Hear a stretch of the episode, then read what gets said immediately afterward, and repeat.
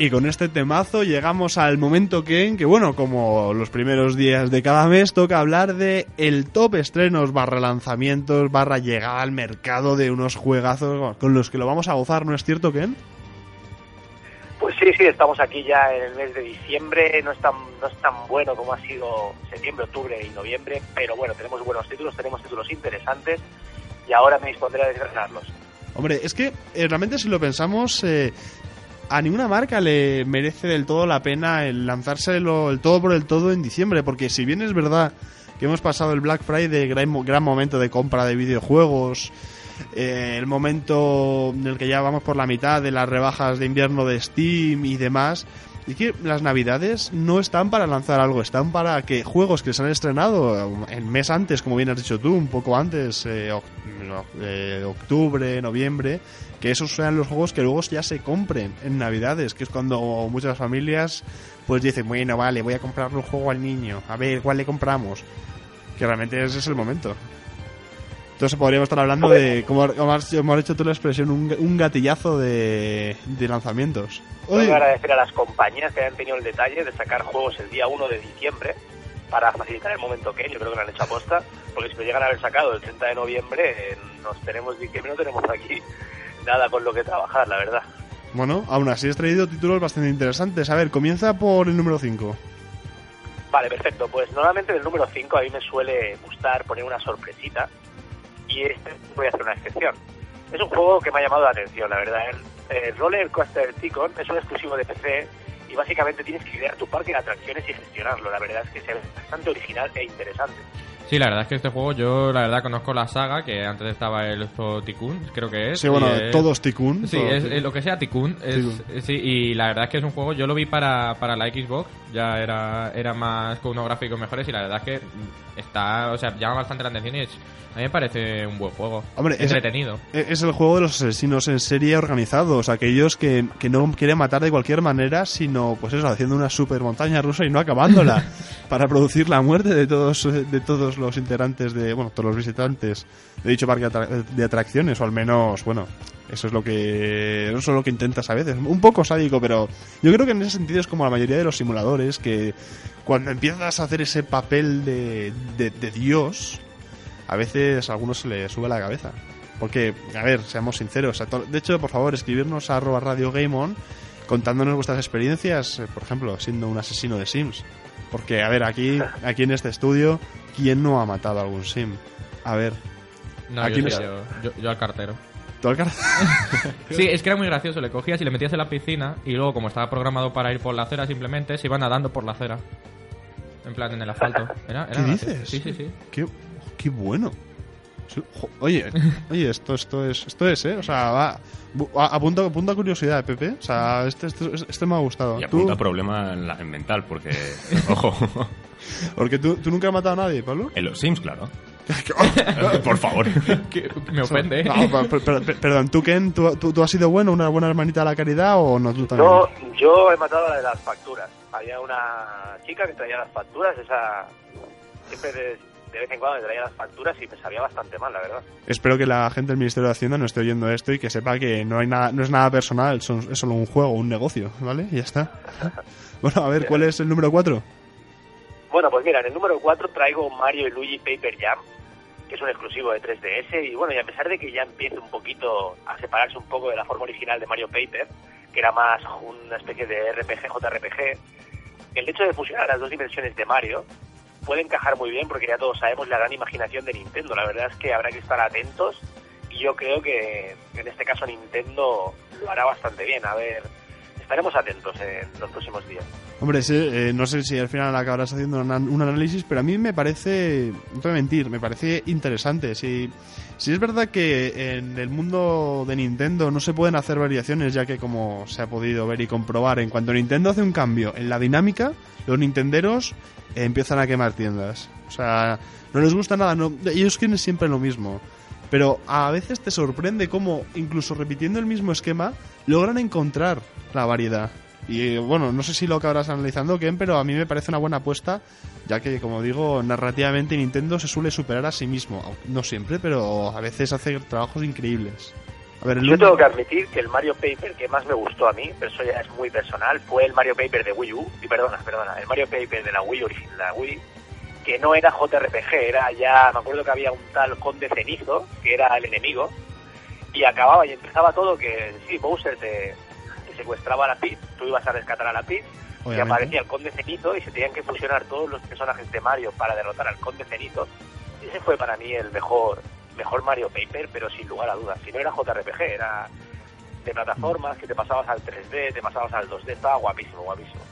Hombre, es un poco lo que se- también lo que se ha intentado en el Mario Maker actual, ¿no? Ese, ese cambio de un personaje a otro. Sí, sí, sí, la verdad es que, claro, la idea de, de que Bowser esté en tu... porque tienes que cambiar de personajes para conseguir interactuar con zonas, para poder pasar una zona tienes que llevar a Bowser, luego tienes que conseguir cosas, rollo, un poquito los roleros, rollo más Zelda, conseguir un, un objeto en, en el sitio A para poder pasar con el- en el sitio B para poder llegar a C. Estaba muy guapo, la verdad. Por eso quiero decir que la fórmula Mario Paper no es no tiene que ser realmente la la fórmula ganadora y en este caso podría podría conseguir triunfar esta nueva fórmula veremos a ver veremos a ver aunque tengo que admitir que esta fórmula el nuevo Paper Jam también mantiene los toques de, de atacar por turnos ¿eh? Mm. Bueno, eso hay, hay gente a la que le gusta. Yo admito que nunca he sido de este de este tipo. No no me gusta ir tan lento. Soy mucho más de una interfaz de acción más que de estrategia. Pero bueno, que a gustos colores, eso por supuesto. Sí, exactamente Bueno, Kenny, cuéntanos un poco acerca del número 3. El bronce, el bronce. A ver, ¿a cuál le has dado esta medalla? Vale, pues aquí tenemos el eterno debate que ya nos estamos empezando a cansar y ahora os explico el porqué. Ahora es el turno del shooter de Ubisoft, ¿vale? Rainbow Six Six. Es una saga clásica que vuelve por la puerta grande, también con infinidad de virtudes, y que sabe decir, un cooperativo bastante interesante, pero con el enorme defecto que una vez más no tiene campaña, no tiene campaña. Y muchos nos estamos cansando ya de esta dinámica de las compañías de querer explotar el online. Yo creo que a la larga, con este camino, se van a equivocar. Hombre, eso, eso yo no- al menos no podría estar más de acuerdo. Pues yo creo que tiene un poco el fallo de Payday, ¿no? Es como siempre son las mismas partidas, el online, que te echas cinco con los amigos, sí, pero luego, ¿qué? Sí, No. la, la verdad es que yo, yo lo he, he podido jugar esta beta esta beta abierta Sí, que han sacado. Lo, lo has jugado el, fi- el fin de pasado, que hicieron la beta abierta. O sea, la última beta abierta antes, de la- antes del lanzamiento. Sí, sí, sí, el otro, el otro día lo estuve jugando y, y la verdad es que, o sea, está bien el juego, es, es un buen juego, tiene muy buenos gráficos, es muy, es muy dinámico, eh, pero se, se repite, o sea, una, una y otra vez la misma, porque a lo mejor el mapa, la verdad es que cambia muy poco, yo me eché con cinco partidas y creo que tres fueron en la misma, en el mismo Sí, mapa. pero a ver, yo ahí, eh, bueno, se lo he dicho muchas veces en el programa, eh, tuve la suerte de haber jugado al alfa, a la prebeta, a la beta y demás, y si bien es verdad que no había prácticamente variación de... Bueno, en el, que en el alfa, en el alfa Claro, solo un jugué a uno. O sea, no, a ver, había dos, yo sé que estaba la casa y... estaba una casa y un avión. Estaba la casa y el avión en el alfa. Y yo, es que solo jugué. O sea, cuando pude jugar, que eso además fue curioso porque pude jugar varias partidas y siempre era en el, en el avión. Luego en el pre-alfa no fui capaz de jugar ni dos partidas. Pero, o sea, de verdad, o es que se me salía todo el rato la partida. Y ya en la beta sí que pude jugar más, eh, ya funcionaban mejor los servidores. Y tengo que admitir que, a ver, hay, hay mapas pero no es, por ejemplo, juegos como el Heroes of Storm, que teniendo varios mapas, teniendo un objetivo distinto en cada mapa es lo que le da la variedad. Aquí al repetir- repetirse el mismo esquema, ciertamente puede acabar siendo repetitivo y es una cosa que van a tener que trabajar en ello. Eh, yo creo que con, con dar más vueltas al tema de los personajes, que es verdad que mm, eh, mientras tú vas cambiando de especialistas, eso también te da más jugabilidad, te da más posibilidades, que no que las partidas vayan variando, que eso por ejemplo a mí me parece bastante está bastante bien hecho, me parece que incluso la manera de conseguir medallas o chapas para desbloquear nuevos personajes está bastante elaborado, aunque aunque tienen ciertos errores, pero bueno, eso ya es cosa personal y cosa que yo creo que en, el- en una cosa del alfa, porque si bien ta- también es verdad que no, nu- nu- nunca olvidaré cuando de repente en, en el alfa, en el beta cuando jugué, mm, aparecí y, morí directamente. O sea que yo lo vi con muchos errores. Lo único que espero es que ese tipo de cosas las hayan ido puliendo y, como bien habéis dicho, que se dé una vuelta a la idea de no tener una campaña. Porque yo recuerdo que eh, cuando lo jugué había partidas contra bots, pero que ni aún así se puede hacer una campaña. Que, de es, que es verdad que mucha gente dice, pero ¿cómo se hacen campañas? ¿Cómo se hace una campaña con ese estilo de juego? Pues yo creo que en su momento el, el penúltimo Battlefront, que era un juego eminentemente... No era online por las posibilidades del momento, pero que era un, era un juego más de lucha. Incluso en esos juegos había una pequeña campaña, una pequeña campaña que se hizo que tú eras un soldado, eran las mismas dinámicas de lucha en un mapa, pero es que eras la Legión 501, había una historia, había un... Es que no sabría decirlo, una intención en cada, en cada una de las batallas. No sé, bueno, yo yo, yo, ah, yo de verdad tengo muchísima esperanza en este juego de, Ubisoft y de hecho me gustaría hablar más profundamente de él en algún programa porque mm, yo espero yo espero mucho, pero a ver qué a ver qué sucede.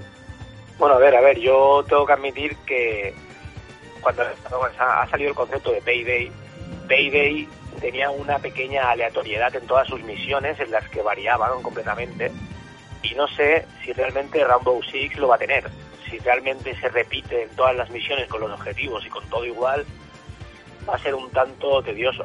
Pero bueno, veremos a ver, realmente es una buena apuesta, Rainbow Six es una saga clásica y bueno, es interesante, analizaremos en un futuro, la verdad es que, que tiene buena pinta, la verdad. Mm, vamos a ver ahora medalla de plata. Medalla de plata, sí, perfecto. Estamos hablando ya de Just Cause 3, un juego divertido, vertical, emocionante. Viviremos una genial aventura con nuestro gancho. La verdad es que el 2 ya nos enamoró por su, por su componente de diversión sobre todo. Y este no va a ser una excepción seguro. La mejora se ha podido ver gráficamente, hmm. en todos los sentidos es notable. Y sin duda es una grandísima opción para las compras navideñas. A mí es, uno de las, es una de las apuestas más atractivas, porque es el típico juego que tú eh, puedes, puedes ahí desestresarte, puedes destrozarlo todo, puedes volar, puedes hacer lo que quieras. Puedes eh. hacer lo que quieras y yo creo que es una apuesta de estas de llegar del trabajo a casa cansado y decir, va, voy a echar una partidita y, me voy a desestresar. Es una, es una compra para mí muy interesante y a valorar. Yo a mí lo que me da miedo es que el mapa esté tan vacío como el 2. Porque si bien, es, si bien es verdad que era muy divertido la dinámica y además el tener que destrozar las ciudades, eh, era divertido que fuera un objetivo, el mapa, el mapa del 2 estaba muy vacío. Muy vacío al menos era la impresión que me dio a mí cuando, cuando lo jugaba y no me, no me convenció. De hecho, me, me recordó mucho al videojuego de Mercenarios, Mercenarios 2, además. Y no sé, no me, no me convence ese estilo de mapas en los que sí, sí, hay, hay un, está muy trabajado, pero que de verdad sea un suplicio completo y absoluto el viajar entre zonas. A mí, ahí, por ejemplo, creo que The Witcher, eh, videojuegos como Fallout, es más, más el último, porque incluso en el New Vegas era difícil el que el viaje entre zonas tenga un poco de diversión, que no sea un mero tránsito como una pantalla de carga, pero contigo dentro de un coche o de una moto. O sea, no sé, esa es, esa es mi opinión, que hay que trabajar mucho el llenado del escenario, pero bueno, eso es algo personal. Bueno, veremos a ver cómo lo ejecutan. Definitivamente, en un futuro podremos analizarlo tranquilamente. Es uno de los juegos que sería interesante analizar. Y bueno, veremos, igual han, igual han mejorado este efecto. Sí que es cierto que entre zonas había un vacío enorme, y claro, el juego ha evolucionado, probablemente ha aprendido sus defectos. Ya en un futuro te diremos si es posible el análisis y a ver qué, conclusiones sacamos todos juntos. Pues vamos a por el número uno, ¿no, Pablo? Sí, ¿qué, juego ocupa el oro, Ken? Pues mira, los Nintenderos y los poseedores de una Wii U tienen que estar de enhorabuena, ya que llega una de las mejores sagas, sin lugar a dudas, de, de la propia Nintendo. Aunque no parece que sea excesivamente mediática, llegamos con Xenoblade Chronicles X, es una increíble saga, es un increíble juego, es un mundo inmenso, grandes enemigos, muy muy rolero, la verdad es que es muy muy rolero. Es un juego que yo creo que no va a decepcionar a nadie y la duda de números uno suele ser que a ver si se mantiene la excelencia de los anteriores juegos de la saga. La verdad es que yo estoy muy ilusionado con este juego y bueno, y a ver, a ver si mantiene la excelencia, todo se verá. Hombre, por supuesto. De hecho, estaremos atentos y, joder, eh, este juego, además estamos oyendo, si mal no me equivoco, su banda sonora en este momento. Y es bastante épico. Bastante, bastante épico.